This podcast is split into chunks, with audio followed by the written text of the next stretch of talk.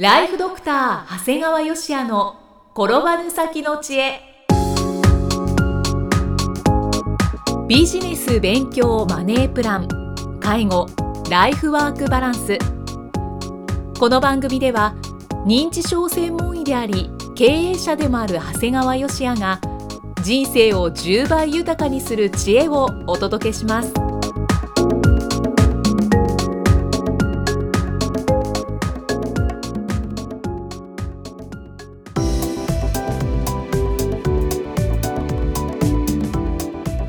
こんにちは、生きみえです。ライフドクター長谷川芳也の転ばぬ先の知恵今回も始まりました。長谷川先生よろしくお願いします。お願いします。さあ今回は本のご紹介ですね。そうですね、はい。あの長谷川ちなみさんの営業の悪魔僕ねやっぱり医者という仕事柄あまり営業って言葉にはなんとなくこうピンとこないんだよね。そうですよね。ただまあちょっとこの長谷川ちなみさん自身とご縁をいただいたもんですからはい。その「営業の悪魔」っていう本を買いましてでずっと置いといたんだけどある時急にふと思って読んだら、なかなかいいんですよへね、ーだから普通営業って言葉である営業のノウハウもんだとまず読むこともないんだけど、うん。はい。この長谷川ちなみさん自身が上位0.1%のトップセールスの実態はビジネス書には怖くて書けませんって言われてるんだよね。だからこの本の中でもビジネス小説仕立てになってるんですよ。あそうなんですね。だからもう完全なストーリーになってるんですね、うん。だからもうなんかストーリーに引き込まれてるうちにあらまあ営業の勉強までできてしまいますという中で。で特にねこの中でこうすごい個性的なそれでいて魅力的な営業マンが何人か出てきてはい、その彼らがこういろんな言葉を語ってるんですよね。うん。これがいい。ご紹介いただけますか、は営業の仕事と女の口説き方は意外と共通点 これ絶対あると僕は思ってた、あそうですか、うん、だって口説いてると一緒でしょ。あまあまあそうですね、あとねこれね会社に依存してるやつは給料は会社から出てると思ってる。はい。だから監視してないとサボる。うん。お金はお客さんからもらってると考えればサボることはできない。これいいなと思うねそうですね。サボるという考えにならないってことなんだよね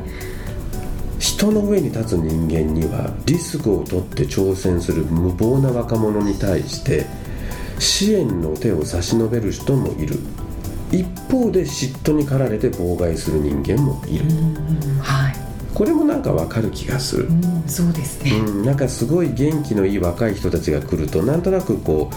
うあの手を差し伸べる時もあるけどなんかちょっと逆に嫉妬しちゃう時も、うん、ないわけじゃないかなということですね。はいあとバイキンマン作戦、はい。えーお客様から「はあひふへほ」って「はひふへほ」っていうその簡単符を取るというのをこれ営業の中ではこうあのバイキンマン作戦と言われるみたいね。そうなんですね。これねだから本当にこの本読んでるとねはい。これ消費者の立場からすると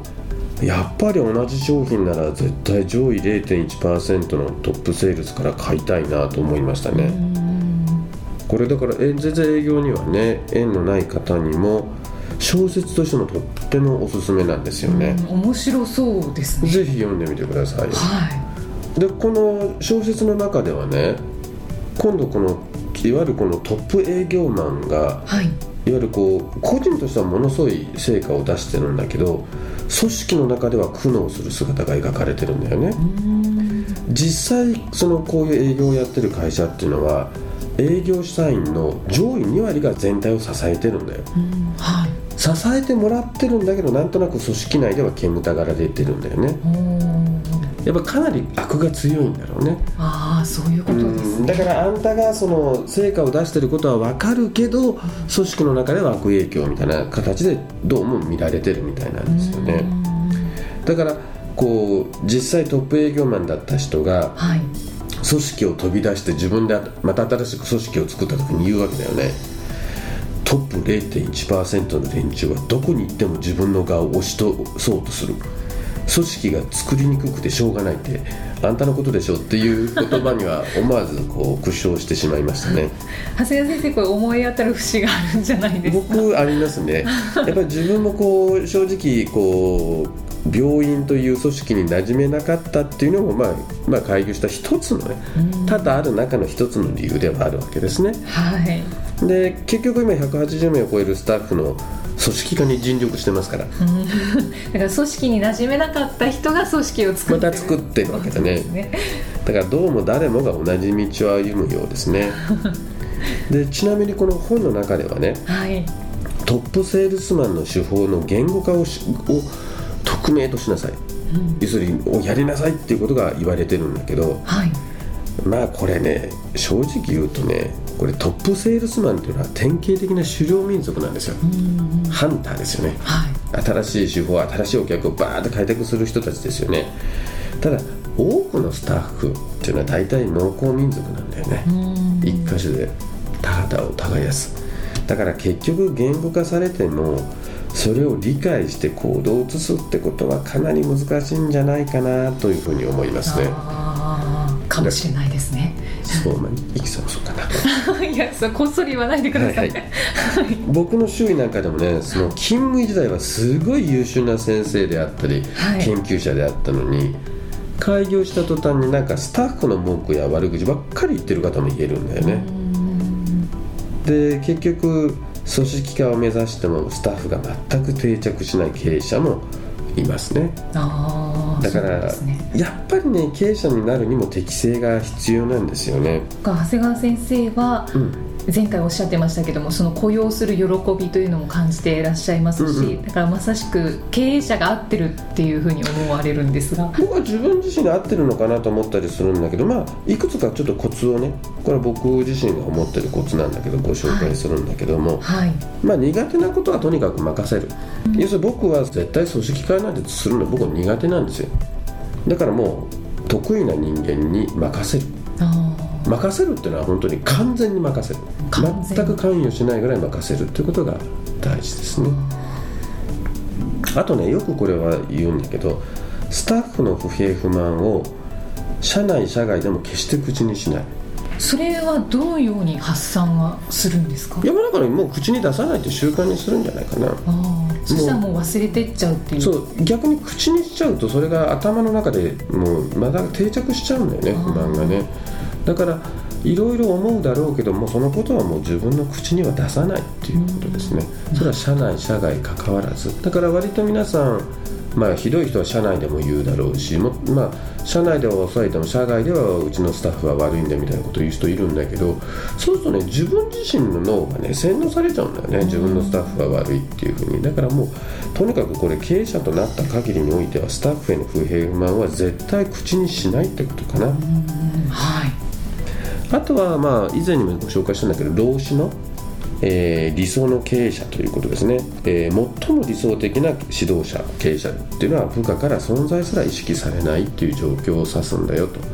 決して尊敬されるような状況ではまだ一段劣るよと、っていうことですね。はい。まあだから僕は、まあ、いてもいなくてもわからないを目指したいなと思うんですね。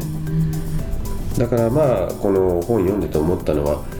逆に消費者の立場からすると確かにトップ営業マンから買いたいんだけどでも逆に組織も作れないようなトップ営業マンからは購入したくないなってまだわがままが出ちゃうんですよね。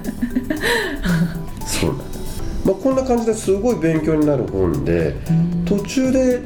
まあ、最初もお話ししたに、まあ、医者だからあんまり営業なんて関係ないのかなと思ったんだけどなんか読み進めるとねこれ結構医者にも使えるんかなという気がだって医者の営業マンじゃないのって感じがしてきましたね。でねなかなかこれ医者でも使えるかなっていうフレーズははい。トップセールスマンは本当にさりげなく質問を発します。聞き方についてもお客様が身構えないようにごく普通の言葉を組み合わせます。これお客様のところ患者様にやったら見事にその通りでしょあそうですさねりげない質問ではい。患者さんが身構えないような言葉を選ぶって大事なんだよね。診察の時に。そういうことです。ね。これもね僕すごい響いたんだけどはい。売れないやつは自分が心地よくなりたいから場の空気を変えたがる。売る実力があるものは相手に心地よくなってもらうために空気を読んで最適なアクションを選択するだからちょっとこの雰囲気まずいなと思って言葉を変えるじゃなくてその雰囲気が逆にお客さんにとっていいんであればそれを維持してもいいんじゃないかっていうことなんだよね、そこに対して自分がどんなアクションをするかということだよね。はい。あとねこれこそまた医者なんだけど自分の知ってる拙い知識を全部伝えるのともっと深く知ってることの中から選び抜いた情報を伝えるのでは説得力にかなりの差が出る。はあそうですね。要するに同じ情報を一つ伝えるにしてもそれが全てなのかそのバックにものすごい量があるのかではやっぱ説得力って全然違うんだよね、それは空気感でも伝わる気がします。そうなんだよね。要するにこれ全部診察室の中で通用する話なんだよね。そうですね。だから同じ病院の同じ診療科でも医師によって患者数は大きく異なってくるんだよね。だからある意味患者数が増える医者っていうのはトップセールスマンに近いスキルを身につけてるようなんですよなねるほど。で結局なんかある意味宗教的になってますます患者さんというか信者さんが増えていくんだね。もう信者さんにとってはまさに同じ診療でも〇〇先生に見てほしいということに、えーなるんですね。なんか実力プラス人柄っていうのもそうそうあるんでしょうねちなみにね医者になってからの評判ってやっぱり授業中一番前に座ってたやつよりはい。適度に遊んでた人の方がいいですね、あやっぱりそうなんですか、うん、やっぱこれも遊びから営業ノウハウを学んでたのかもしれないですね。先生も遊んでた方で割とあの一番前に座って聞いてることは絶対なかったですから。あそうなんだまあ、今から思うと、えー営業ノウハウを学んでたのかもしれないね。いい風に捉えるとですね。そう。はい面白いお話を聞くことができました。いや本当にあの面白い話ということとこの本自体がとてもいい本だと思います。読むのもなんかさらっと読めそうなあもうストーリーだからもう逆に途中で止まらないよ。うん。読み始めたらもう一気にいっちゃう。あそうなんですね、長谷川先生今回もありがとうございますさあでは最後に長谷川先生の新番組ご紹介いたします、5月からスタートしているんですがタイトルは「診療より簡単。ドクターによるドクターのための正しい医療経営の勧め」で長谷川先生が理事を務める医療法人ブレイングループが実践し時には笑い時には泣きながら構築した医療経営の方法を余すことなくお伝えしています。えーこれまで第1回が配信されているんですけれども次が6月の19日に配信されるんですが決算書の読み方だったりあとは、えー備品購入の際の正しい選択はということでそれは第2回にお話しいただいてるんですけれど本当にあの詳しいんですよだから小さいところで困っているうんことをこう具体的にお話ししてくれるので本当に役立つと思いますね。まあ詳しいというかあの本当の例えばまああの購入するのとリースってどっちがいいの？なんてもう誰もがあの医療系の経営してる人なら誰もが悩むことなんだけど、誰もきちっと学んだことがない。だからそれをもう一言でこうだよってパーンと言い切ってしまう。でその理由は何かっていうことですから。だから基本的に聞いていただければ一つ一つで答えが出ますので、ですからあの実践的だと思うし、まあ、この番組ならではもしくはこの番組でしか、えー学べないっていう自負はある番組ですので、いや本当に絶対この番組でしか学べないことがたくさん詰まってると思います、ただいま定期購読受付中です。ご入会された方に毎月20日にダウンロード形式の音声ファイルと配信内容をまとめたテキストをお届けしております。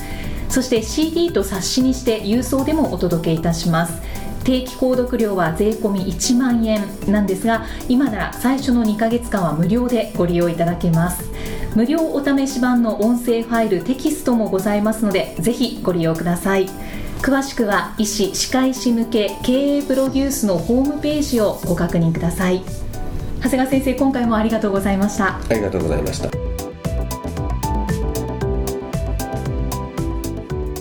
読者プレゼントのお知らせです長谷川義也が共同執筆したお金持ち入門資産1億円を築く教科書が7月1日に出版されました。エリエスブックコンサルティングの土井英二氏が責任編集。何もしなくてもあなたのもとにお金を運んでくれる資産の作り方をマネーのプロ11人が総力を結集して教えてくれる。これ一冊で OK の決定版です。この本の長谷川のサイン入りを有料音声番組ドクターによるドクターのための正しい医療経営の勧めを定期購読された方先着100名様にプレゼントいたします。定期購読ご希望の方は番組ホームページをご覧ください。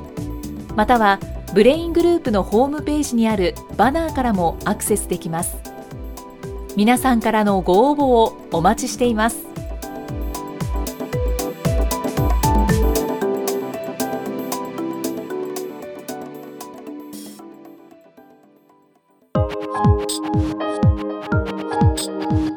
送はいかがでしたか？